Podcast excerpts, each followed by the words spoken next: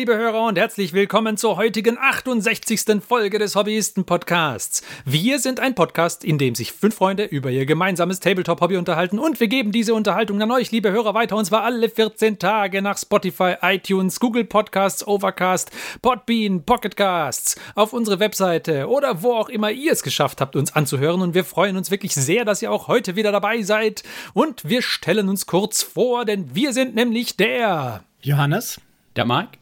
Der Martin. Der Christian. Und ich, der Ferdi. Ja, sehr schön, dass ihr auch heute wieder dabei seid. Es ist ja so, es ist ja jetzt, wenn äh, die, wenn, wenn, wenn man irgendwie ähm, in, in äh, einem Unternehmen arbeitet, wo die Urlaube nicht alle zur, Zeit, zur gleichen Zeit gemacht werden und so, dann ist jetzt typischer, typischerweise die Zeit, wo so das Sommerloch anfängt, ne? wo irgendwie so vereinzelt Leute in Urlaub gehen und dann, und dann ist nie so ganz, so ganz klar, was macht man da und wer ist jetzt eigentlich da und wer nicht. Und das ist, es ist super für die, für die Aufgaben, die irgendwie nicht so furchtbar wichtig sind. Und äh, deswegen nutzen wir das jetzt auch für so ein bisschen was, so ein bisschen vom Thema abzuschweifen heute. Und beim nächsten Mal. Ich kündige das schon mal an, beim nächsten Mal auch. Nämlich, wir unterhalten uns heute über Brettspiele im Allgemeinen, weil die Hobbyisten spielen ja auch manchmal Brettspiele. Und was es beim nächsten Mal gibt, da dürft ihr schon mal gespannt sein. Aber bevor wir das machen, vielleicht noch ein kurzer Hinweis. Wir haben ja, wir haben ja äh, rumgefragt, was ihr denn so gerne möchtet, dass wir in nächster Zeit mal besprechen sollen.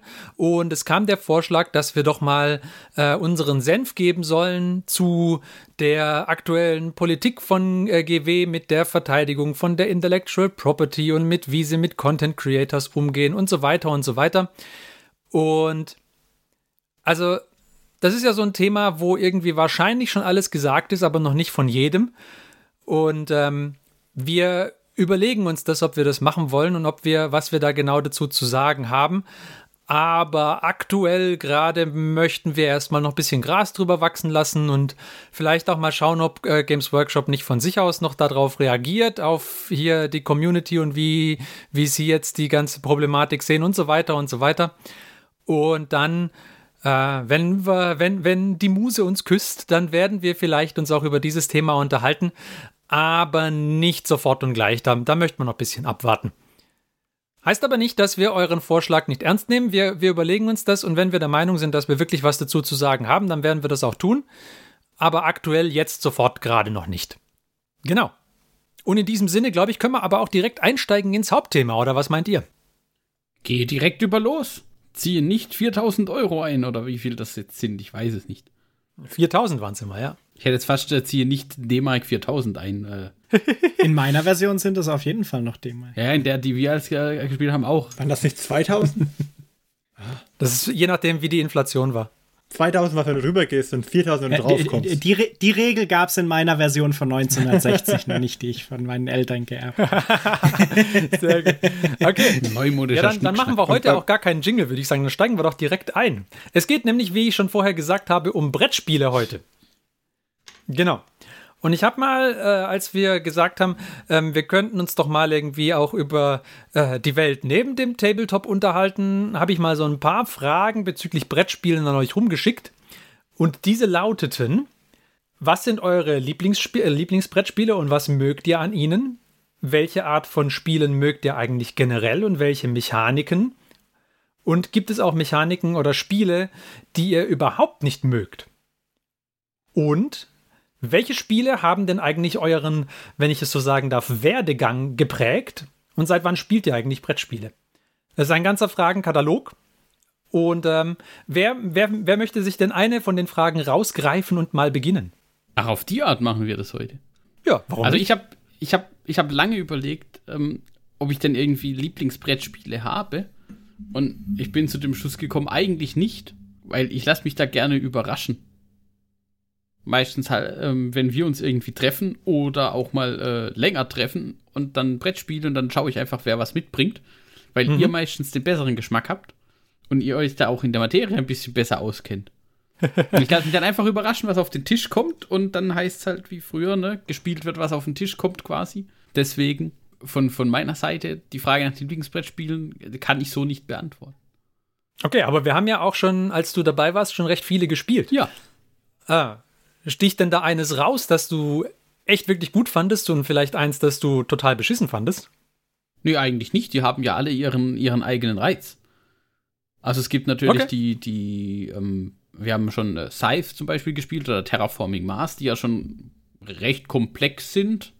Die haben natürlich ihren Reiz. Das ist natürlich nicht die Art von Spiel, die man dann ähm, nachts um elf noch anfängt vielleicht. Ja, ja. ähm, Oder, oder vielleicht gerade. oder gerade nee. da, ich weiß es nicht, wenn man dann noch eine Chance hat als Anfänger. Ähm, ja, ja. und wir haben aber auch schon äh, Zombicide, glaube ich, ne, war das? Ja, war das Zombicide oder war das irgendeine stimmt. Version davon? Ähm, Verschiedenste Inkarnationen. das funktioniert halt auch gut. Es sind halt andere Spiele, es sind halt andere Mechaniken. Ich lasse mich da auch immer gerne drauf ein. Okay. Also, mein persönliches Highlight ist, denke ich, ähm, Terraforming Mars, finde ich am, eigentlich eins der besten Brettspiele, die ich kenne. Weil es, ähm, für mich macht das das aus, dass es halt nicht ganz so kompetitiv ist, also dass du halt, das ist schon kompetitiv, aber du hast nicht dieses, ähm, na, nicht so viel Interaktion damit, dass du jetzt dem Gegner schädigen kannst, du bist eher damit beschäftigt, deine Kolonie ja besser aufzubauen. Ja. Okay. Und du kannst es auch, du kannst Terraforming Mars eigentlich, also du kannst es spielen, um zu gewinnen, du kannst aber auch einfach relativ lustige Sachen machen.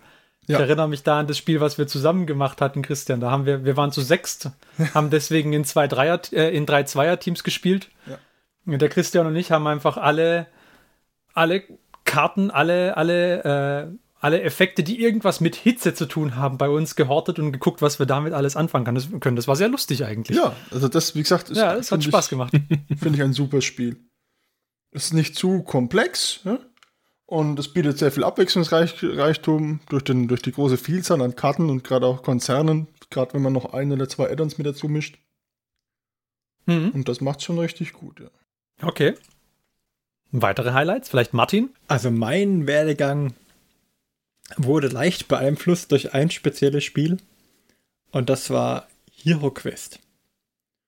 Und äh, ich kann mich erinnern, dass wir das lang gespielt hatten und immer wieder ähm, umgebaut hatten. Also das Schöne war ja, da war das Kampagnenbuch dabei. Und wenn man das durch hatte oder halt auch schon vorher, da konnte man sich einfach selber Levels entwerfen. Und ich hatte so viele Levels entworfen.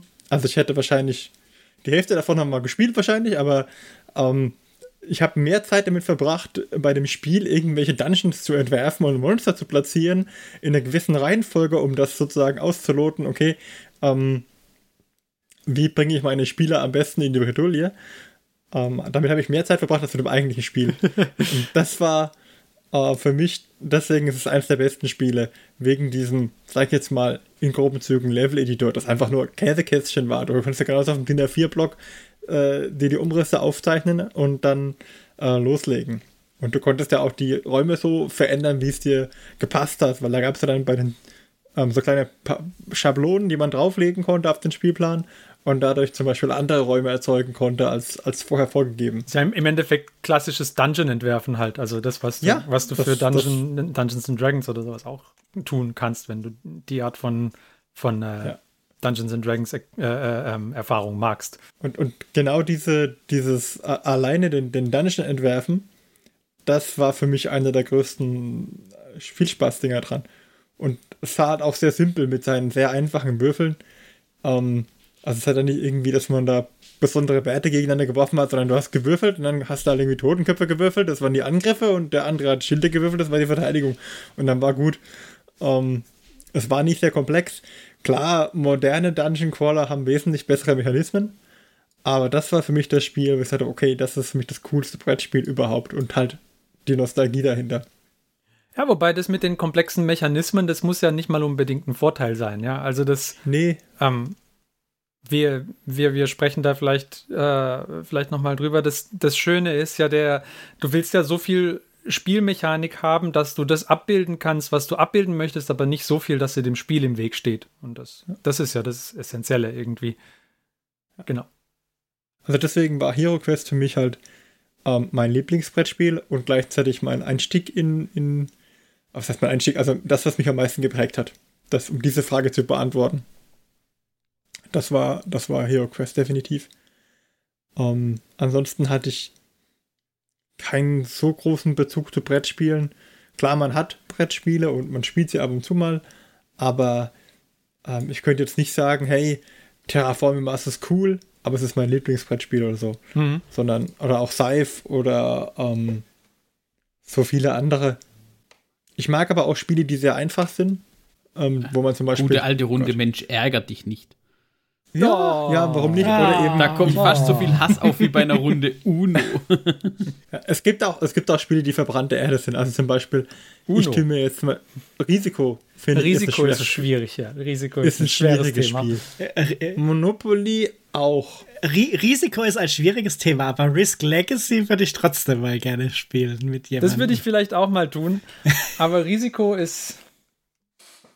Ja. Ich habe habe auch zwei Risikos da.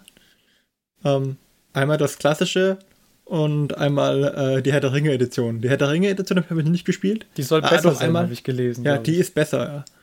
Ähm, Risiko hat, fand ich immer das Problem gehabt, dass es. Das Spiel geht so lang und du kannst, du hast so wenig, was du machen kannst. Es ist, du hast so wenig zu tun für die Länge, die dieses Spiel dir aufzwängt. Also, das ist halt das Ding einfach. Ja, und eigentlich wenn, äh, wenn du ein Spiel hast, was halt irgendwie. Jetzt, jetzt kommen wir ein bisschen zu dem, was wir mögen und was wir nicht mögen. Ich habe nichts gegen lange Spiele. Also ich, ich finde es vollkommen in Ordnung, wenn ein Spiel lange dauert. Kein Problem. Aber da muss es mir was anbieten. Und Risiko bietet mir halt an, dass ich wirklich, wirklich, wirklich viele Züge mache, in denen ich zwei, drei Würfel werf, guck, was passiert und dann war es das schon wieder. Und das mache ich halt Stunden und Stunden lang. Das mache ich bei Warhammer auch Stunden und Stunden lang. Aber da werfe ich, aber da werf ich wenigstens viele Würfel. okay, das Nee, ist ein interessanter Aspekt. Nee, und außerdem, das haben wir ja häufig schon diskutiert, was genau an Warhammer cool ist. Und das ist ja, da ist es ja nicht mal unbedingt halt das, das einfache Würfelwerfen. Wenn, wenn du Warhammer auf Würfelwerfen reduzierst, dann ist es kein interessantes Spiel. Sondern da hast du ja auch noch das Meta-Spiel irgendwie, wo du dir deine Armeeliste zusammenbaust und wie du sie aufstellst und so weiter und so weiter. Und die, die unterschiedlichen Stats von allen, äh, von, von allen Einheiten. Wenn du Warhammer spielen würdest mit vorgegebener Aufstellung und mit äh, nur dem gleichen Einheitentyp bei jedem, dann ist halt, ist es halt einfach kein gutes Spiel. Aber ich, wie gesagt, ich mag auch Spiele, die, die nicht so komplex sind. Ja, das, da ist, da ist jetzt. Risiko. Oder, also jetzt zum Beispiel ähm, Dimension ist so ein Spiel, Ist super das ich total Spiel. super finde. Super Spiel. wo man einfach innerhalb von, ich glaube, eine Minute oder so, die Sanduhr abläuft, muss man anhand von sieben Regelkarten äh, farbige Kugeln aufeinander stapeln zu einer Pyramide. Und die Regelkarten besagen halt, hey, diese Kugeln rot-grün darf sich berühren, äh, rot ist hierbei bei orange-grün darf sich berühren oder muss sich berühren. Und äh, es dürfen nur, keine Ahnung, zwei blaue drin sein und solche Sachen. Und wenn du alle Regeln befolgen willst, innerhalb, innerhalb von einer Minute und gleichzeitig eine Pyramide bauen willst, ist es echt stressig, das in einer Minute zu machen. Und das ist echt cool. Also das zum Beispiel finde ich super stark, weil es in einer Simplizität so viel Komplexität unterbringt, ähm, weil halt mit wirklich nichts mehr als eine Handvoll Kugeln, farbigen Kugeln, mehr hat man nicht, aber ähm, das macht es dann doch ganz schön interessant, fand ich. Und es ist sehr kurzweilig. Andere Spiele wiederum gehen ewig und sind auch faszinierend, aber halt aufgrund ihrer Komplexität. Also ich habe einmal in meinem Leben StarCraft gespielt und äh, StarCraft das Brettspiel. Ich habe es selber auch nicht, weil ich glaube, es ist auf dem Gebrauchtmarkt geht zu äh, unwürdigen Preisen äh, über den über den äh, über die Theke. Aber äh, einmal hatte ich die Chance, es zu spielen und das hat wirklich, wir haben die ganze Nacht gespielt. Und äh, ja, es geht darum, dass man verschiedene Planeten erobern muss und da muss man die Züg Züge planen und so ablegen, in umgekehrter Reihenfolge, wie man sie ausführen möchte. Und man legt abwechselnd, sodass die Gegenspieler auch immer zwischen reinlegen. Also da kriegt man ziemlich schnell einen Knoten im, im Gehirn. Aber das war sehr nett. Okay. Der Johannes wollte auch noch erzählen. Ja, dann fange ich mal an, mit welchem Spiel mich hier geprägt hat, weil ich finde, dieses Spiel muss erwähnt werden in einer deutschsprachigen Brettspielfolge. Ah. Und das erste Brettspiel, das nämlich weder irgendwie Mensch ärgert dich nicht war, noch äh, Monopoly. Ah, Risiko bin ich mir jetzt gar nicht sicher, ob ich das vorher hatte als Kind. Aber das Spiel, das mich äh, wahrscheinlich immer noch fast über globale Spielzeit gesehen am meisten geprägt hat, Siedler von Katan. Inklu es. inklusive, Das hätte ich drauf tippen inklusive allen Erweiterungen, die's, äh, die dann in den ersten paar Jahren, wo es raus war, dazu kamen. Weil dieses Spiel habe ich wahrscheinlich auf Stunden gesehen mit, mit, mit meinem Cousin, meinen Eltern oder sonst. Äh, manche Leute würden sagen, viel zu lange gespielt. weil, weil es war mindestens einmal pro Woche auf dem Tisch. Okay. Oh. Inklusive selbstgebastelten Karten mit eigenen Spezialregeln. Oder äh, Großkatan, wo man erstmal zwei Basisspiele braucht, um überhaupt genug Blättchen zu haben, um ein Spielfeld zu ba bauen oder so. Großkatan ist einfach Katan nur größer. Ja, zwei Basisspiele und äh, wenn man dann noch Seefahrer und alles dazu nimmt, wurde es, glaube ich, noch größer wie das eigentlich gedachte Großkatan. Also, das war äh, ein großer Anteil und, glaube ich, mein Start in das Brettspiel, so richtig Brettspielen. Okay. Aber Siedler von Katan hat auch einen entscheidenden Nachteil. Du kriegst das Spiel doch nicht anständig ähm, in, in guter Materialqualität. Also jetzt die Standardqualität kriegst du schon und kriegst du alle Zusätze. Aber ich hatte neulich mal, äh, gab es irgendwann so eine, keine Ahnung, 30 Jahre Siedler oder sowas. Mhm. Oder 50 Jahre Siedler, keine Ahnung, so eine Sonderedition aus Holz. Ja, mit den wo alles aus Holz ja. war. Ja, der, ich, Ja. ich weiß jetzt nicht, ob das die klassischen sind. Also ich habe die ganz einfachen. Das waren wirklich eigentlich so wie, wie so Holzklötzchen mehr oder weniger. Die erste Edition war das, glaube ich, Ja. die ich da damals hatte. Ja, aber die Zusätze kriegst du dann nur aus Plastik, Nee, nee, oder? die Zusätze gab es auch aus Holz damals. Also ich habe so Okay. eine Seefahrererweiterung mit auch ganz, abstra- äh, ganz grob aus Holz gesägten Schiffchen anstatt Straßen. Weil es gab doch dann auch so eine Wikinger-Variante, oder? Die hatte etwas schönere Mm, Kann Holzsteine. sein. Also es gab auf jeden Fall viele Plastikvarianten, die ich alle nicht so cool finde. Genau, und ich, ich hatte mal, irgendwann hatte ich das Bedürfnis, weil ich hatte nie den Kontakt zu Siedler und dachte, ich besorge mir einfach mal Siedler, weil es muss ja gut sein. Und dann dachte ich mir, ich, ich besorge mir mal einen Siedler, das äh, in, in, in einer Qualität ist, die mir gefällt. Und dann habe ich aber nie ein Set bekommen, wo irgendwie alles drin war und gleichzeitig aber schicke Holzsteine hatte. Ja, das kann sein, dass es das lange nicht gab. Bis zu dieser 30 Jahre Variante vielleicht. Aber es ist ein cooles Spiel. Und wa- wa- was ich da halt vielleicht noch cool finde, weil wir es jetzt auch von Komplexität ein bisschen haben, Siedler finde ich halt immer noch ein Spiel, das, das kann man in vielen verschiedenen Runden auf den Tisch bringen, weil man da jetzt nicht irgendwie die super advanceden Brettspieler vielleicht braucht, sondern man braucht Leute, die natürlich schon ein bisschen äh, Brett spielen wollen dann. Aber man braucht jetzt auch keine Experten-Brettspieler. Und selbst mit Abstrichen, mit äh, Kindern kann man das halt auch echt gut spielen. Ja, die Regeln sind halt auch echt einfach. Also, Ja, weil man kann ja auch das- beliebig viel weglassen. Also man kann, wenn man nur das Kernkatan spielt, das ist nicht, für mich zumindest nicht ganz so interessant, aber wenn jemand sagt, er will das Komplexe nicht, dann ist es trotzdem ein Spiel, was unterhaltsam sein kann. Ja, wobei das auch wieder das Problem hat, was ich vorher bei Risiko angemerkt habe, nämlich, dass es dann halt für seine Spiellänge dir relativ wenig anbietet.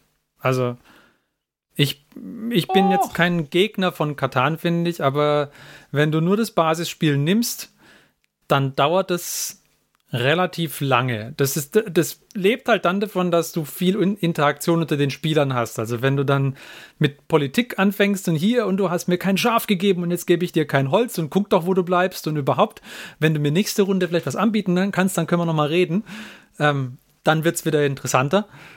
Aber wenn du das weglässt, dann ist es halt ein Spiel, in dem du Ressourcen sammelst und Häuschen baust und nicht so viele Möglichkeiten hast, außer die Ressourcen durch Würfeln zu bekommen.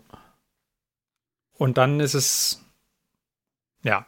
Dann Also, ich, find also ich's- ich finde es auch hauptsächlich in Kombination mit Städte und Ritter und Seefahrer interessant, weil da halt mehr Mechanismen dazu kommen. Ich finde es trotzdem noch deutlich besser als Risiko. Ja, ja, ja. Es ist deutlich besser als Risiko. Schon allein, weil es halt trotzdem in irgendwie 60 bis 80 Minuten zu spielen ist, ja. Also, Und weil jedes Risikospiel, auch wenn ich das Spiel unbedingt immer spielen wollte, äh, jedes Risikospiel, das ich gespielt habe, war meistens drei Spieler-Spiele und es war meistens so, dass zwei Spieler sich bekriegt haben und der dritte gewonnen hat. Ja. der Klassiker. Das ist jedes Risikospiel, das ich bisher gespielt habe.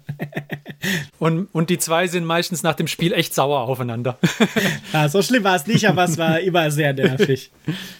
ja. Ähm, weil Kamtschatka hält man nie, verdammt.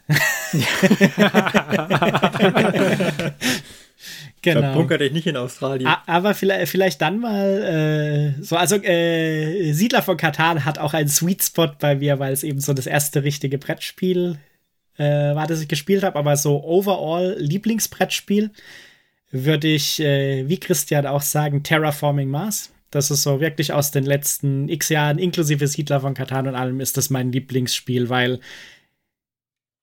aus einem ähnlichen Grund, wie der Christian gesagt hat, weil es eben nicht so kompetitiv ist. Und weil ich es auch tatsächlich schon mit Leuten mit verschieden viel Brettspiel-Affinität gespielt habe und es tatsächlich ganz gut funktioniert hat. Also es ist jetzt nicht so wie Scythe, Scythe würde ich schon sagen, Scythe würde ich nur mit Leuten spielen, die wirklich Brettspielaffin sind und Bock drauf haben. Ja, ja, ja. Auch was Komplizierteres zu spielen.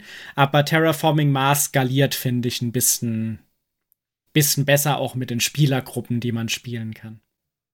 Und vielleicht okay. ein Nischen-Shoutout, oder was heißt Nischen-Shoutout? Ein Shoutout für, weil Martin meinte, einfache Spiele, die man trotzdem gerne spielt. Es ist mega einfach, aber Picke Seal und Picke Polar Bear sind ah, einfach zwei ah, mega ja. gute Spiele, die man in jeder Runde von äh, Kindern bis äh, Senioren gut spielen kann. Ja, wirklich, wirklich sehr gut mit Kindern. Auf Deutsch heißen die übrigens ab, ab. Schnapp die Robbe und Schnapp den Eisbär. Genau. Es gibt auch Pick a Pig oder Schnapp das Schwein. Also. Es gibt für beides gibt's äh, ähm, jeweils eine Erweiterung. Also du kannst ja. die beiden kombinieren immer. Pick a Seal und Pick a glaub, Penguin.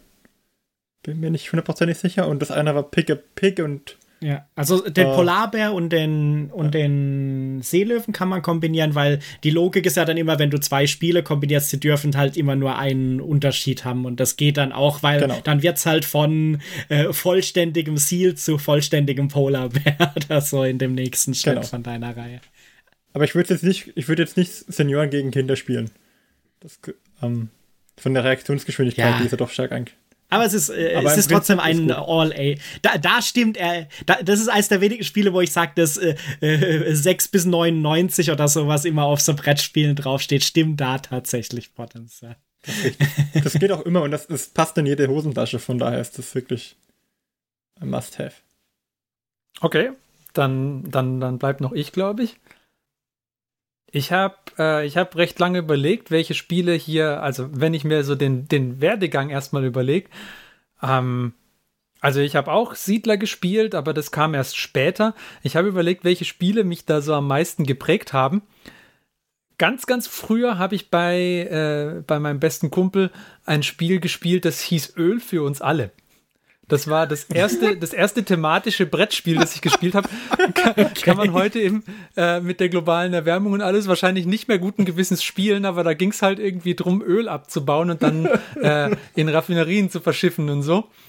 Und das, das war total geil, weil ich noch, weil ich bis dahin äh, irgendwie nie so ein thematisches Brettspiel gespielt hatte. Ich fand das super so im Nachhinein betrachtet war das, hat das jetzt keine interessanten Mechaniken oder so. Das war halt einfach, ja, das, das war eher so wegen der thematischen Erfahrung irgendwie interessant. Ähm, das wäre eins. Und ähm, was auch noch so, ein, so ein Aha-Moment war bei Brettspielen war, irgendwann hat ein Freund mal Cosmic Encounter dabei gehabt. Ich weiß nicht, hat das schon mal jemand gespielt von euch? Hm, okay. Nee, ich glaube, du hast nur mehrmals drüber erzählt. Ja, ja, ja, das, das ist auch eine recht eigenwillige und spezielle Erfahrung. Das Spiel, da, da gibt es, ich glaube, 90 Alien-Rassen oder sowas kommen mit diesem Spiel und man zieht dann jede, jeder vom Spiel zufällig eine. Also es ist stark, stark asymmetrisch. Und es äh, ist auch ein Spiel, was hauptsächlich von der Politik am Tisch irgendwie lebt und von den Fähigkeiten, die halt mit diesen Rassen kommen. Und da es, wie gesagt, wirklich viele sind, ist das Spiel auch alles andere als balanciert. Also es gibt einfach Rassen, die stärker sind als andere. Und äh, das wird aber am Tisch relativ schnell klar, sodass dann die Leute mit den starken Rassen eher die sind, mit denen keiner irgendwie so richtig Teamarbeit machen will. Und die anderen sind dann die, ähm, die sich eher zusammenrotten. Die, die Spiellänge variiert stark zwischen ist sofort vorbei zu geht über fünf Stunden oder sowas. Also mit, wenn man, wenn man alles, was man halt irgendwie so an Vorhersagbarkeit oder sowas, äh, wenn man das alles irgendwie mit reinnimmt in das Spiel, dann ist es einfach, dann ist es kein gutes Spiel, aber es, es ist eine lustige Erfahrung, das mal zu machen. Das hat mich auch stark geprägt, würde ich sagen. Ähm, das sind so zwei, so zwei Spiele. Wenn ich mir jetzt überlege, was ich zurzeit am meisten spiele, äh, ein Spiel, das ich sehr gerne mag, ist Flügelschlag. War auch das Kennerspiel, ich glaube vor einem oder zwei Jahren, wo man irgendwie Vögel sammeln muss und die, äh, und, und die haben dann Fähigkeiten, die man ausnutzen kann und sowas. Ähm, man würde sagen, es ist ein Engine-Building-Game, würde ich sagen, wo man sich so eine Engine aufbaut und die soll Dinge tun. Oder was ich auch gerne mag, ist Blood Rage. Das ist das ich würde sagen, äh, Risiko, so wie es eigentlich sein sollte. also mit, mit mehr Dingen, die man tun kann und Abwechslung und es ist auch, geht auch keine sechs Stunden, sondern es ist halt irgendwie nach 90 Minuten vorbei oder wenn man es zum ersten Mal spielt, dann halt nach 120 oder. Und, und man, und man kann halt eine Minuten. Strategie verfolgen und nicht wie bei Risiko ist genau. es viel Zufall, was passiert. Ja. ja, und es, ist, es, es passieren immer unterschiedliche Dinge. Es, ist, es hat Abwechslung, es ist interessant. Also ja, das ist eins, was ich gerne mag. Die Zombie-Sites hat Mark schon vorher ge gesagt. So, so Dungeon Crawler finde ich auch immer mal wieder interessant. Und äh, was ich auch noch sehr gerne mag, ist äh, Potion Explosion. Kann ich auch sehr empfehlen. Super Spiel für zwischendurch. Ähm, bei, das irgendwie sehr, sehr ähnlich ist zu so Handyspielen wie Candy Crush oder irgend sowas, wo man mit verschiedenen Murmeln, wo man äh, Murmeln aufeinander knallen lässt und wenn sie die gleiche Farbe haben, dann darf man sie rausnehmen. Ich, ich wollte gerade ähm, sagen, das hat so ein bisschen von der Einfachheit eigentlich den Vergleich mit Dimension, aber es macht trotzdem extrem viel Spaß, es, es zu spielen. Es ist super. Und man kann es echt gut mit Kindern spielen. Also ich habe das meiner damals, ich glaube, vierjährigen Tochter beigebracht und äh, die konnte das dann, also die ist recht Brettspielaffin, äh, aber sie konnte das dann echt gut mitspielen mit mir auch. Sie hat dann immer ein Handicap gekriegt, also sie hat irgendwie so zwei oder drei, äh, drei Züge Vorsprung bekommen, aber dann ist es, hat es echt gut funktioniert. Also heute mittlerweile braucht sie allerhöchstens noch einen Zug Vorsprung und wenn man ihr zwei gibt, dann macht sie mich aber sowas von platt. Also von daher, ähm, das, das geht schon. Das sind so, das ist so mein, mein Werdegang, würde ich sagen. Es gibt noch sehr viele andere Spiele, die ich gerne mag. Also Tikal ist zum Beispiel ein Klassiker, das ist recht alt. Da gräbt man alte Tempel aus. Äh, das ist ein Spiel, das ich sehr gern mag. Weiß gar nicht, was mir sonst noch so einfällt. Es gibt viele, die ich gerne mag. Und dann halt äh, Spiele mit Karten. Wären so der andere, hm, der andere Bereich. Ich habe äh, früher äh, recht gern Magic gespielt. Das ist dann irgendwann eingeschlafen. Jetzt zur Zeit fange ich wieder damit an gerade. Ähm, und Ach, was, da, ja, was damals irgendwie, was, was mir halt fast mehr Spaß gemacht hat als das Spielen, war das Deckbauen, weil das halt irgendwie cool ist. Und so bin ich irgendwann dazu gekommen und habe äh, mal Dominion eingekauft, was irgendwie so das erste Deckbuilding-Spiel war, was es so gab. Und dann später habe ich äh, Seven Wonders irgendwann äh, gerne gespielt, weil das einen den, der, der coolsten Magic-Spielmodi irgendwie so simuliert, finde ich, nämlich den Draft, wo man immer eine Karte nimmt, den Rest weitergibt und so weiter. Ich glaube, Seven ähm, Wonders war das erste Drafting-Spiel, das ich so richtig mal gespielt habe. Seven, ja, das Seven ist auch, Wonders auch ein, ein, sehr gutes Spiel. Wie hieß ja, denn dieses, Seven Wonders ist super. Das Kartenspiel, wo man die Karten zusammenbaut, Martin. Das habe ich doch oben liegen, aber ich habe den Namen der Farbe, fällt mir gerade nicht ein. Oh, das mit den, mit den Folien, wo du diese. Wo du die Karten zusammenbaust. Hm? Ah. Das ist nämlich auch sehr gut. Hä? Ja, wo du. Ich da hast du doch die Folie und dann steckst du äh, de, diese, die Karte rein. Ja? Und dann, dann baust du immer mehr von dieser, dieser praktisch eine Karte auf. Ah, ich weiß, was du meinst mit diesen Druiden, die im ja, Wald genau. leben. Ja. Oh Gott, oh Gott. Aber mir fiel der Name gar nicht ein. Eine kurze Google-Suche hat es auch nicht ergeben. Ich, ich wollte gerade sagen, Karten aus Folien zusammenstecken hört sich auch an wie so ein nee, Decoder-Gadget aus der Mickey Mouse. Du hast, du hast eine Grundkarte, die ist in der Folie drin. Okay. Und äh, da steckst du praktisch in diese Folie dann die anderen Kartenhälften mit rein. Wie Upgrades. Wie Upgrades. Sodass du da dein, dein Deck upgraden kannst. Ah. Du kannst ah. die Karten in deinem Deck upgraden. Das ist ein Deckbuilding, aber du kannst die Karten in deinem Deck upgraden. Ein Deck- und Kartenbuilding. Das ist. Aber wie es heißt, ist eine gute Frage. ich nachschauen. Aber ich, wir schauen nach, wir schreiben es dann rein. Das ist, das ist auch super. Es ist echt mal was für, für zwischendurch halt und. Äh, ist das Mystic Veil? Christian? Mystic Veil meinte ich, ja. Haha. Was hast du gegoogelt, um das zu finden? Druide, Karte, Folie, Karte. das ist ein gutes Spiel. Gibt es auch ein paar Upgrades für. Weil wir haben jetzt auch wieder angefangen, Magic zu spielen bei uns. Ja, ja das. Ich, äh, Magic ist ein. Ähm, das das äh, kommt irgendwie immer mal wieder, dass ich da, dass ich da Lust drauf bekomme und dann spiele ich ein bisschen und dann schläft es meistens auch wieder ein. Jetzt zur Zeit finde ich es gerade wieder super interessant. da, das, das steht und fällt halt arg damit. Also angefangen mit Magic-Spielen habe ich, glaube ich, da war ich in der siebten Klasse oder so. Da war es halt einfach, ja, also, nee, weil, weil der Typ, der es mir beigebracht hatte, hatte halt einfach ein relativ starkes Deck, das er einfach immer gespielt hat. Das heißt, man wusste, man verliert gegen ihn. Und hm. ähm, ich habe mir da auch keine Gedanken drüber gemacht, warum das Deck jetzt besser ist als meins, sondern halt einfach ein paar Karten irgendwie zusammengeworfen, ihm irgendwelche abgekauft und so weiter und so weiter und dann mich gewundert, dass das Deck nicht taugt, was ich spiele.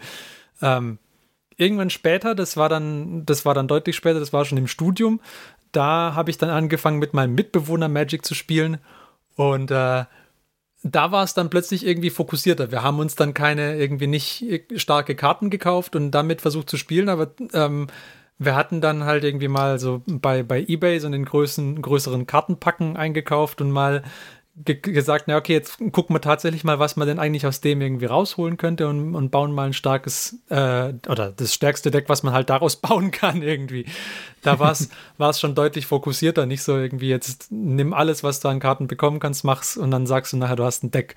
Ähm, ja, und dann so ist es irgendwie, hat sich immer mal wieder ein bisschen gewandelt hinzu, dass man, dass wir dann auch mal einen Draft gespielt haben oder dann äh, jetzt zum Beispiel möchte ich gerne mal so einen, äh, den, den Commander-Spielmodus ausprobieren und tatsächlich mal ein stärkeres Deck haben. Aber das, ja.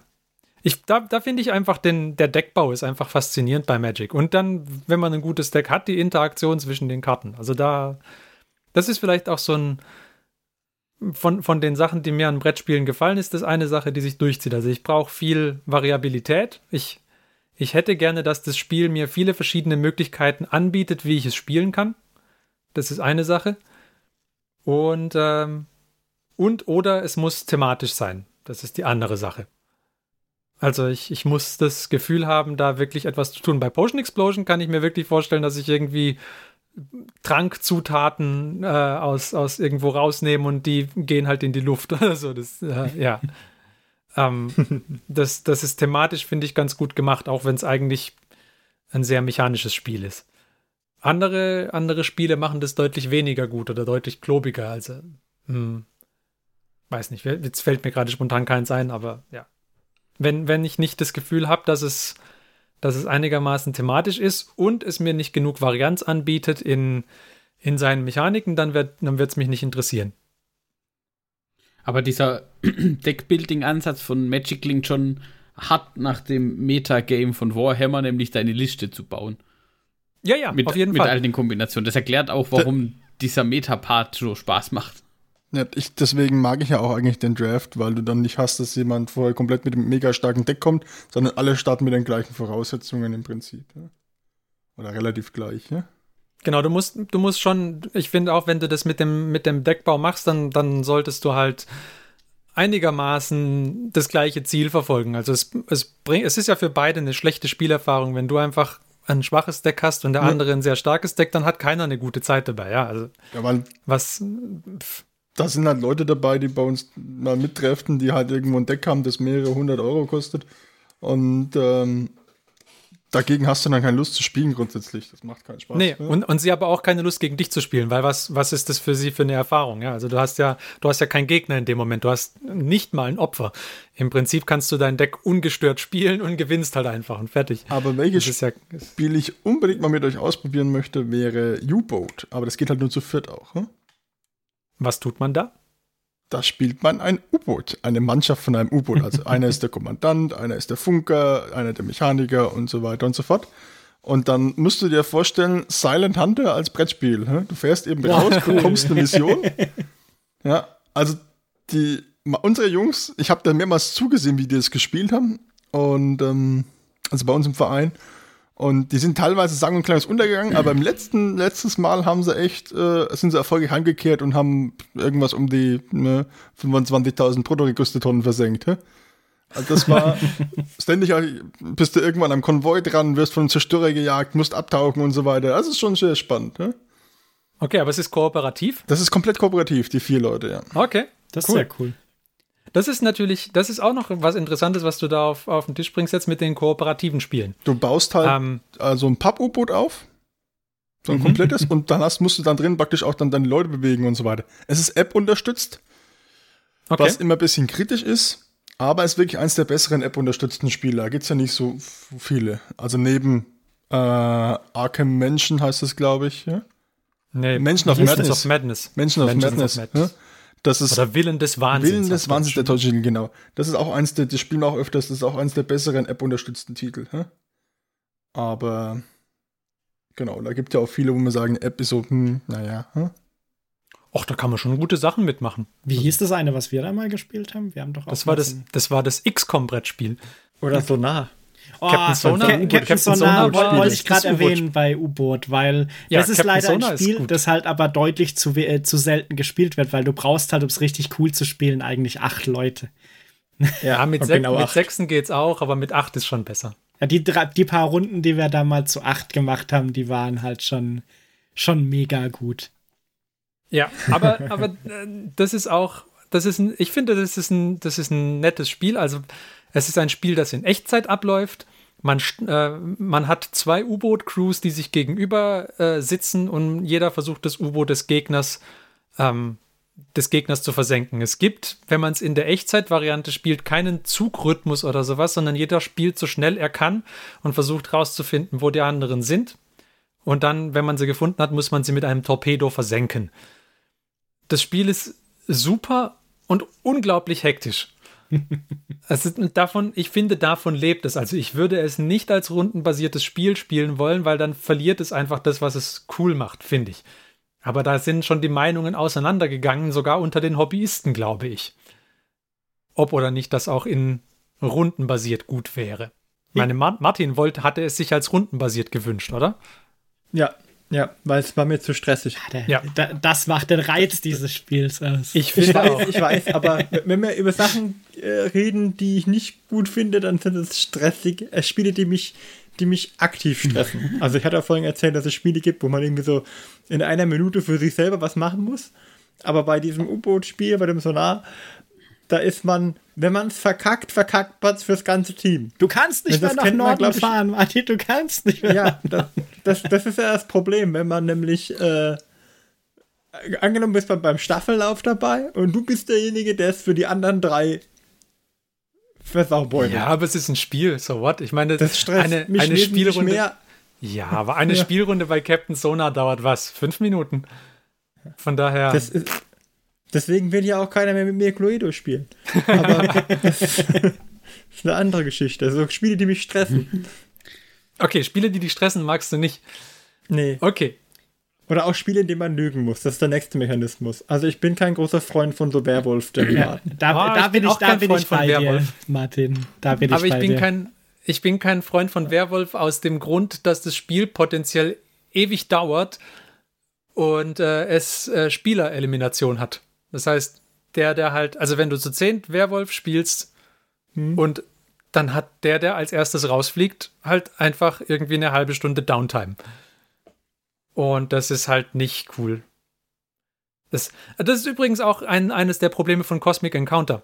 Das hat Spielerelimination und der, der als erstes rausfliegt, hat halt potenziell auch dann danach eine lange Zeit, in der er nichts tun wird. Hm. Ja. Ja. Genau. Aber es gibt ja auch Werwolf-Varianten, wo du nicht so schnell ausscheidest. Aber prinzipiell das ganze Spielprinzip ist so ein bisschen mein, mein Problem mit dem Spiel. Äh, Ich hatte auch schöne Werwolf-Runden, so ist es nicht. Ich auch. Ähm. es, ist schon, es gab auch gute, aber alles in allem. Also, also die einzigsten ja. zwei so Verräterspiele waren, oder sagen wir so, wenn wir äh, Brettspiele sind, die einzigsten zwei, die mich da bisher ein bisschen begeistert haben, waren Secret Hitler, weil es einfach äh, sehr, sehr lustig war, wenn wir das alles gespielt haben. Ja, das geht halt auch flott. Und das ist halt, uns halt auch schnell vorbei ist. Also wenn du da jetzt dann in der vierten Runde gekillt wirst, dann sitzt du halt vielleicht zehn Minuten rum oder so. Ja, es ist aber, Ja. es hat halt bei, bei Secret Hitler hat's halt noch diesen zusätzlichen Mechanismus, der das Ganze vorantreibt, quasi. Ja. Und äh, was ich noch gut finde, ich, aber ich glaube, da wart ihr anderer Meinung, weil der Ferdi weiß, ich habe dieses Spiel jahrelang gescoutet, bis ich eine Version für unser Brettspielwochenende hatte. Ich erinnere mich. Shadows over Camelot. Das war eins der ersten kooperativen Brettspiele überhaupt. Und ich fand das gut, aber ich glaube, ihr fandet das nicht, nicht so kann gut. mich zu erinnern. Es war nicht, glaub es doch. war nicht schlecht, aber auch da Aber es war dauert wieder halt das. eine ganze Weile. Genau, es, es dauert wieder eine ganze Weile und bietet einem nicht so viel dafür an wieder. Das ist da auch wieder das Problem, finde ich. Was mir gerade einfällt, was auch gut war, wo du gerade von Brettspielwochenende sprachst, dieses Ding mit dem Weingut. Ah, Viticulture. Oh, ja, Viticulture. Ja, Viticulture wäre, ja. wenn, wenn nicht Terraforming sehr, Mars sehr rausgekommen wäre, wäre Viticulture mein Lieblingsspiel der letzten Jahre, glaube ich. Was total atypisch ist für uns, dass uns das Thema, hey, wir machen einen, Weingut. Einen, ja, äh, du, ein Weingut als eine Weingut-Wirtschaftssimulation. als, Diversifikation, als Martin.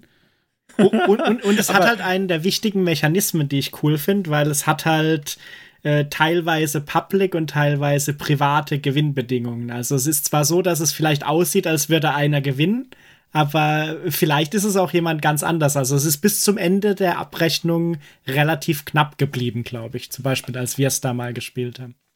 Und das war mhm. bisher in den meisten Runden so. Also es ist nicht so, dass am Schluss bisher in den Runden, wo ich es gespielt habe, dann einer plötzlich mit 30 Punkten Vorsprung gewonnen hat und das von vornherein klar war, dass er mit so viel Vorsprung gewinnt.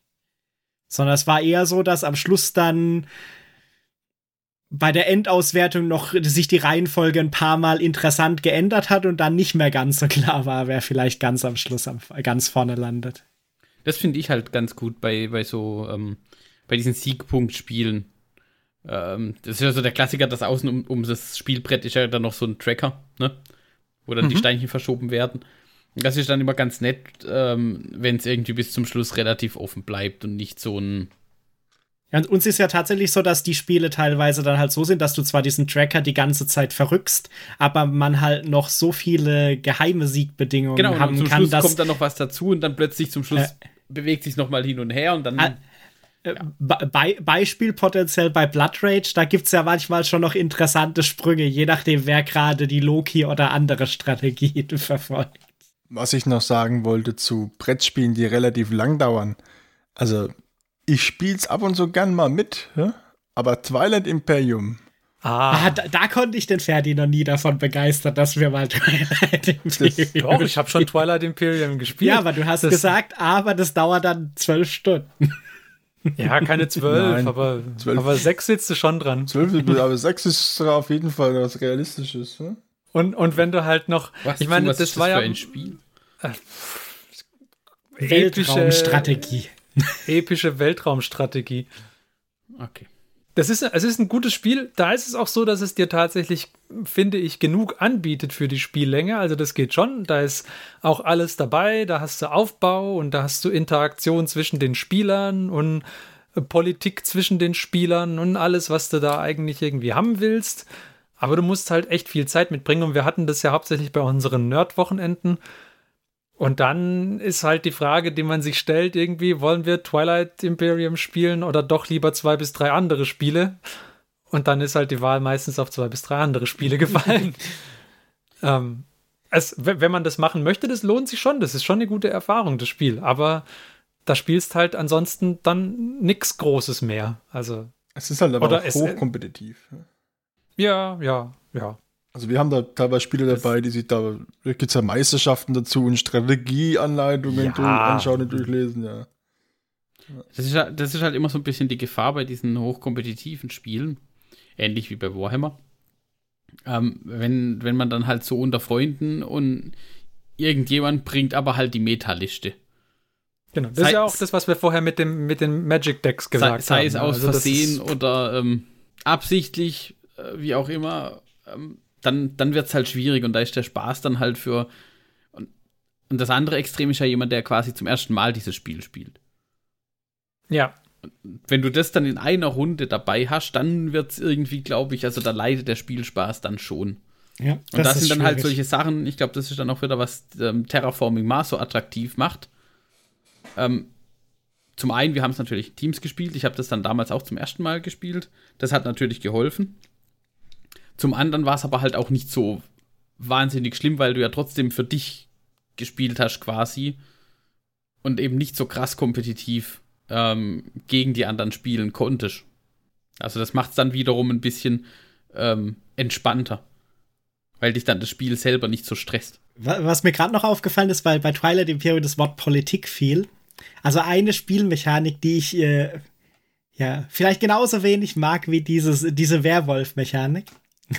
mit dem Lügen, ist Mhm. diese Mechanik, die in einem Spiel, wo ich sonst jeden Aspekt mag von den Spielen, die wir damit bisher gemacht haben, ist bei Rising Sun diese unsägliche Verbündungspolitikphase, die da im Spielprinzip fest verankert ist. Och, ich finde das okay. Das Die ist nur ist, die sehr, ist immer sehr, sehr, äh, sehr, sehr steinig, diese Politikphase, finde ich. Oh, das, ich finde die gut. Ich, ich mag das, aber man muss halt wirklich sehr, sehr, sehr klar trennen können zwischen Spiel und Abendessen nach dem Spiel. Ja, der Christian wollte mich nicht mehr angucken, nachdem ich ihn dann die Runde später verraten habe, um meine Siegpunkte Ne? zu kriegen. diese Mechanik war gar nicht meins. Ja, ich finde, das, das ist wirklich so ein bisschen dieses, ähm, vielleicht ist es auch so eine persönliche Sache von mir. Ich finde es immer sehr schwierig, dann in einer Runde von jemandem verraten zu werden und dann vielleicht in der nächsten Runde das wieder völlig außer Acht zu lassen. Da habe ich kein Problem damit. Also, Also ich bin sonst, äh, ich bin sonst durchaus auch äh, häufig mal nachtragend, aber bei Brettspielen ist es kein Stress. Also da geht schon. Ich bin generell nachtragen. Außer, außer wenn ich mit dem Martin äh, äh, Blood Rage spiele. Da sind halt, ja, da, der hat den, den Feuertroll zu oft benutzt. Nee, normal. Ja, also inzwischen was ist das schon ein Meme, oder? Inzwischen ist das schon ein Meme. ja. Ah, Ich finde das Spiel gut, ich habe es noch nie gewonnen, glaube ich. ich auch nicht. Ich finde es aber auch hervorragend. Aber ich mag den Troll. ja. Ah, je, der Troll. Was, was ich auch noch ein gutes Spiel fand, das wir schon ein paar Mal gespielt haben und das ich sonst auch schon ein paar Mal gespielt habe, ist Lords of Waterdeep. So quasi, weil du vorhin die thematischen Ah, ja. Spiele erwähnt hast, Ferdi. Das ist Mhm. halt so ein bisschen, ja, ein Abenteuerspiel im D&D-Setting, eben in Waterdeep. Das hat mich damals auch gut abgeholt, das Spiel. Lords of Waterdeep fand ich von den Mechaniken eigentlich relativ gut. Äh, das, das Setting fand ich, kommt da gar nicht mal so arg raus. Ich weiß nicht. Aber vielleicht habe ich auch ja, das einfach zu D&D-Setting wenig. fällt ein bisschen raus. Es, es ist halt, es ist halt so ein Fantasy-Setting, aber kein, nicht irgendwie spezifisch jetzt Waterdeep, sondern es könnte halt irgendwie auch eine beliebige andere Stadt. Ja, klar, also sie bräuchten die Lizenz nicht, Es um ist das halt, Spiel da, gut es zu ist halt da Genau. lizenziert. Das. Schön und gut, aber Aber es ist von den Mechaniken her und, und von den, von auch wieder von der Diversität, die es dir bietet, die verschiedenen Strategien, die du verfolgen kannst und so ist es super. Stimme ich zu. Und dann fäll- fällt mir noch ein Pick ein, das einzigste Spiel, wo ich es valide finde, X-Versionen zu machen und die auch bisher alle, die ich, bes- ich glaube, ich besitze drei davon. Ich glaub, drei? Ja, ich besitze drei davon. Und alle drei spielen sich tatsächlich anders und interessant. Äh, ist, ich weiß nicht, ob ich das mit euch schon mal gespielt habe, äh, Zug um Zug und seine Varianten. Also Englisch Ticket to Ride. Ich habe noch nie Zug um Zug gespielt. Ich auch noch nie gespielt. Also mit mir jetzt Okay. gespielt. Weil das ist ein Spiel, das äh, vor allem die, das Basisspiel, das Original, das war, glaube ich, irgendwann mal Spiel des Jahres auch. Das äh, skaliert auch wieder echt gut mit äh, von Leuten, die ernsthafter Brettspiele spielen, bis zu Leuten, die halt so mal einfach ein Brettspiel mitspielen wollen oder so zur Unterhaltung. Aber die weiteren Varianten bringen dann teilweise schon echt strategisch relevante Überlegungen mit, wenn es dann anfängt mit, du brauchst die doppelte Menge an Zügen, um Tunnel zu bauen in der Europa-Variante oder dann kommen noch Brücken dazu in der Skandinavien-Variante oder sonstige Sachen. Also da gibt's tatsächlich extrem viele Varianten, aber die machen alle tatsächlich so ein bisschen ihre eigenen Zusatzspielmechaniken mit in das Spiel rein, was ich relativ cool finde bei den dreien, die ich habe. Okay. Und im Endeffekt geht's halt drum, du hast im Endeffekt ein Spielbrett, das irgendein Ausschnitt von einer Weltkarte ist. Im Origin äh, das Standardspiel ist USA. Und dann hast du halt, äh, ziehst du halt Karten mit, äh, du musst die und die Strecken bauen. Und dann fängst du halt an, Karten zu äh, sammeln von den Farben, um deine Strecken ausbauen zu können und die Städte miteinander zu verbinden. Und es hat aber auch ein ganz klares Ende, weil wenn einer nur noch drei Züge zu bauen hat oder so, dann ist es zu Ende und das passiert normalerweise immer in einem ähnlichen Zeithorizont. Vielleicht noch zu äh, Mechaniken, die ich nicht gerne mag. Äh, Spiele, bei denen man sich Dinge merken muss. Furchtbar. ja, das ist, das ist gefährlich. Ja, also ich, ich spiele gerne. Also Memory bei zum so- Beispiel. Memory ist, bin ich für meine komplette Familie, auch für die beiden kleinen Töchter, einfach nur ein Opfer. Also, das, ich, ich finde, wenn. Okay. es, es, ich ich habe, also gegen die große habe ich schon lange keine Chance mehr. Gegen die kleine Tochter, die konzentriert sich nicht immer so gut. Deswegen kann ich die noch abziehen manchmal.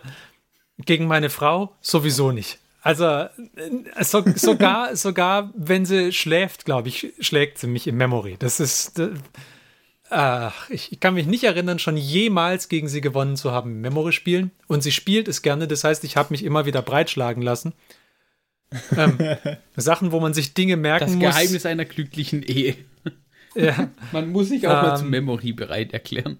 Wahrscheinlich, ja. Äh, das ist eine Mechanik, die ich die ich gar nicht mag. Und dann meine Kinder spielen zum Beispiel gern Sagaland, wenn ihr das kennt. Da muss man dann durch den verzauberten Wald laufen und unter Bäume gucken und dann muss man verschiedene Märchenmotive finden und so. Ich, ich spiele es halt mit ihnen, weil sie es gerne mögen, aber das, ah, das ist überhaupt gar nicht meins. Also. Aber es ist doch schön, dass sie so gut sind darin, sich Sachen zu merken. Ja, ja. Ja, aber das, ich glaub, solange das ist so eine Fähigkeit, die auch mit dem Alter Tragen irgendwann kommt, in denen der Ferdi dabei ist, ist das gut.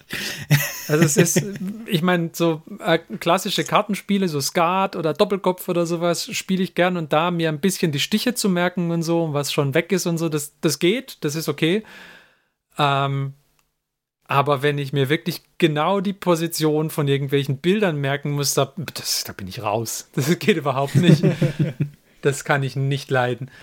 Und was, was ich auch nicht mag, äh, jetzt speziell ein Spiel, was ich nicht gerne spiele, ist Ubongo. Kennt das jemand?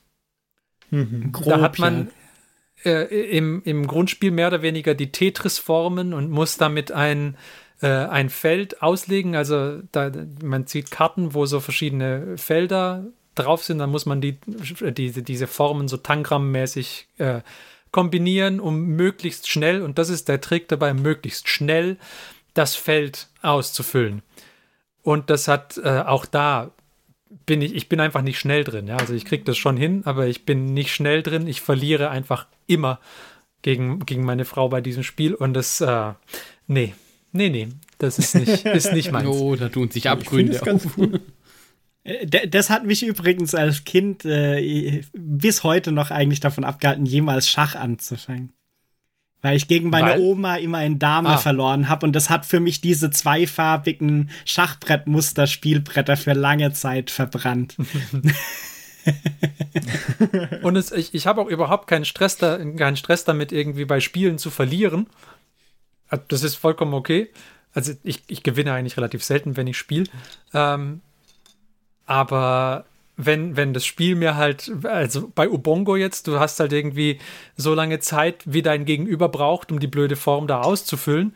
Und wenn du halt quasi immer so in, naja, 20, 30 Sekunden Inkrementen versuchst, da eine Form auszulegen und du kriegst es halt nicht ein einziges Mal hin, dann macht es halt auch echt keinen Spaß. Es, es, es, man kann verlieren, aber es ist was anderes, wenn man irgendwie an seinem eigenen Unvermögen immer wieder scheitert. Ja, das, das ist das vielleicht dann, Also, ich habe kein Problem damit zu verlieren, weil der andere besser spielt.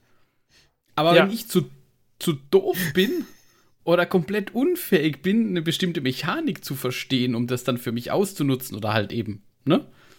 Voranzukommen und, und du es bemerkst. Spiel. Und du es bemerkst, das ist ja essentiell. Und, Wenn und du es dann noch, genau, und, zu verschleiern. Und du weißt, und du weißt ja. nee, nee, das ging mir besser. Ja. Wenn, ich hätte gern nicht gewusst, dann, dass ich doof ja, natürlich, wenn das, Spiel es schafft, dir, wenn, das, wenn das Spiel es schafft zu verschleiern, dass du selbst nicht in der Lage dazu bist, es zu spielen, okay, gut, in Ordnung, macht nichts. Dann habe ich das Gefühl, dass es, äh, dass das Spiel halt, äh, dass es einfach nicht, nicht geklappt hat, diese Runde. Aber wenn du einfach. Wie, wieder und wieder und wieder merkst, okay, es wäre deutlich schneller gegangen. Wie steht ja. ihr dann zu Roborelli? Das fand ich sehr oh, lustig. Das fand ich sehr lustig. Ja, ich glaube, glaub, es wäre kein Spiel, das ich ständig spielen würde. Nee, aber also so ab und, ab und, zu ist echt lustig. Aber, aber Roborelli bringt dann wieder diesen Comic Relief mit rein. Ja, genau. Weil da halt einfach, da, da ist wurscht, dann, dann hast du halt Unvermögen, aber es passiert wenigstens was Witziges hinterher. Dann lachen alle und du hast Minuspunkte gemacht, oder ich weiß nicht mehr, wie es funktioniert hat mit Punkten, aber du hattest trotzdem deinen Spaß. Und du darfst halt nicht mit der Einstellung so, dann, in dieses okay. Spiel reingehen, dass du es auf Biegen und Brechen gewinnen willst, sondern du willst halt einfach irgendwie Spaß dabei haben und, und gucken, was da Lustiges mit den Robotern passiert. Und dann ist das auch eine super Erfahrung. Wenn du da wirklich reingehst und davon ausgehst, dass der Plan, den du dir gemacht hast, funktioniert, dann wirst du keinen Spaß haben.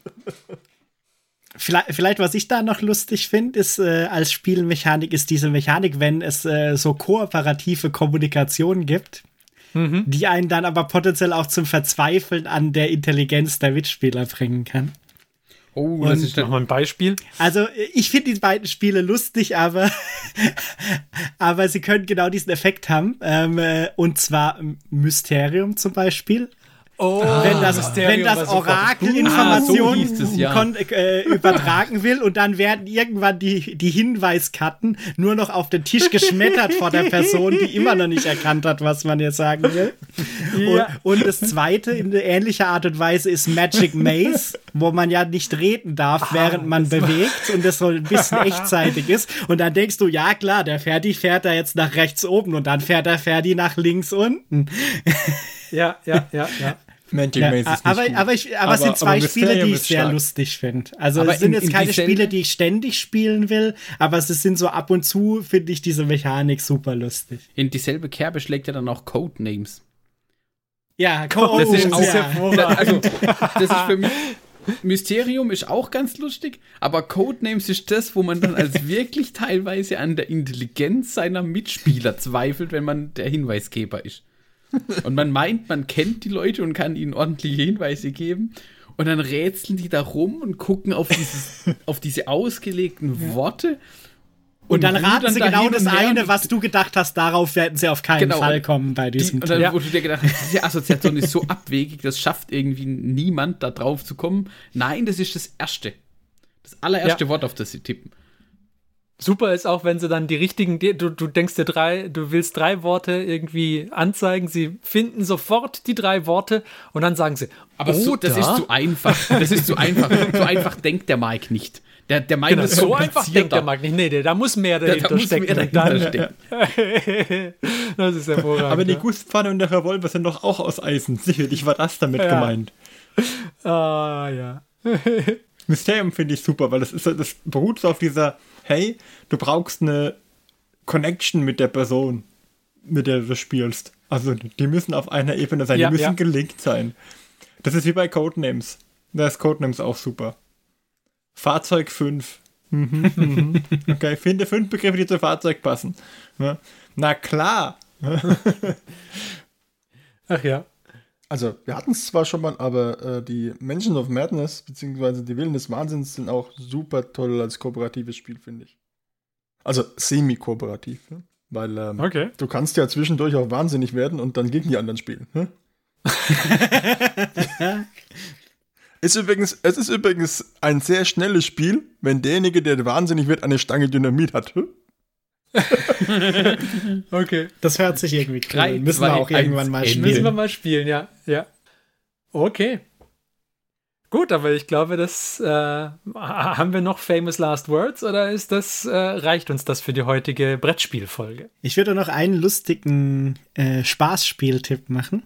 Oh, okay, Und zwar, gut. ihr kennt es. Äh, ich, ich weiß nicht, ob man das noch irgendwo mit diesem äh, Lego-High kriegt, aber Get Bit wo man vier schwimmende Menschen bau, äh, spielt und ähm, eigentlich nur Karten mit Zahlen hat und hinten dran ist in der Originalversion so ein äh, Lego-Hai dabei. Und der, der am Ende der Runde hinten ist, wegen der kleinsten Zahl, bekommt dann ein Körperteil abgebissen. Und wer als erstes alle Körperteile verloren hat, hat dann. Äh, nee, wer als letztes äh, noch ein Körperteil hat, hat dann gewonnen. Ist sehr lustig für zwischendurch, geht sehr schnell. Das sind, genau, das sind dann die Art von Spiele, die man dann auch nachts um elf noch anfängt. Das klingt ein bisschen auch sowas wie Hugo oder Schlossgespenst. Das ist auch so ein Spiel, das man nachts um elf noch anfängt. Okay. Das ist so ein famous Last Game, vielleicht. Dann hätte ich noch eins, äh, was wir nämlich noch gar nicht genannt haben, sind Zwei-Spieler-Spiele. Da gibt es ja auch äh, viele und gute. Ähm, ein kurzes für zwischendurch, für zwei Spieler kann ich sehr Hanami Koji empfehlen. Das ist ein äh, ein sehr starkes Kartenspiel für zwei Personen, Hanami Koji. Ich kann gar nicht genau erklären, äh, ohne die Spielregeln jetzt zu erklären, worum es da geht, äh, aber es lohnt sich, das mal anzuschauen. Geht sehr schnell für zwischendurch. Man kann es sehr flott spielen. Man kann auch wirklich viel dabei denken, wie man möchte. Für zwei Leute zwischendurch finde ich jetzt auch Santorini nicht schlecht. Santorini ist auch hervorragend, ja. Nur halt nicht so oft. Aber so aber zwischendurch finde ich es gut. Ich sehe schon, wir müssen eine Brettspiellisten Folge 2 irgendwann nochmal machen. Ja. das werden wir tun. Genau. Aber bis es soweit ist, beziehungsweise bis zu unserer nächsten Folge, denke ich, sagen wir für heute mal, das reicht. Und äh, wir freuen uns sehr, dass ihr auch heute wieder mit dabei wart. Und äh, wenn ihr möchtet, hören wir uns in 14 Tagen wieder. Falls ihr irgendwie Brettspiele habt, die ihr findet, die müssten hier eigentlich unbedingt erwähnt werden, aber sind nicht erwähnt worden, dann äh, schreibt uns doch auf äh, Facebook oder Instagram oder Twitter als Kommentar unter diese Folge. Und äh, dann kann vielleicht eine kleine Diskussion entstehen, was die Hobbyisten nicht realisiert haben über Risiko. Ähm, und warum es das beste Spiel aller Zeiten ist. Ähm, Genau. Und ansonsten hören wir uns in 14 Tagen wieder. Bis dahin sagen wir Tschüss. Wir waren der Johannes, Der Marc? Der Martin, der Christian. und ich, der Ferdi. Macht's gut. Tschö. Tschüss. Tschüss.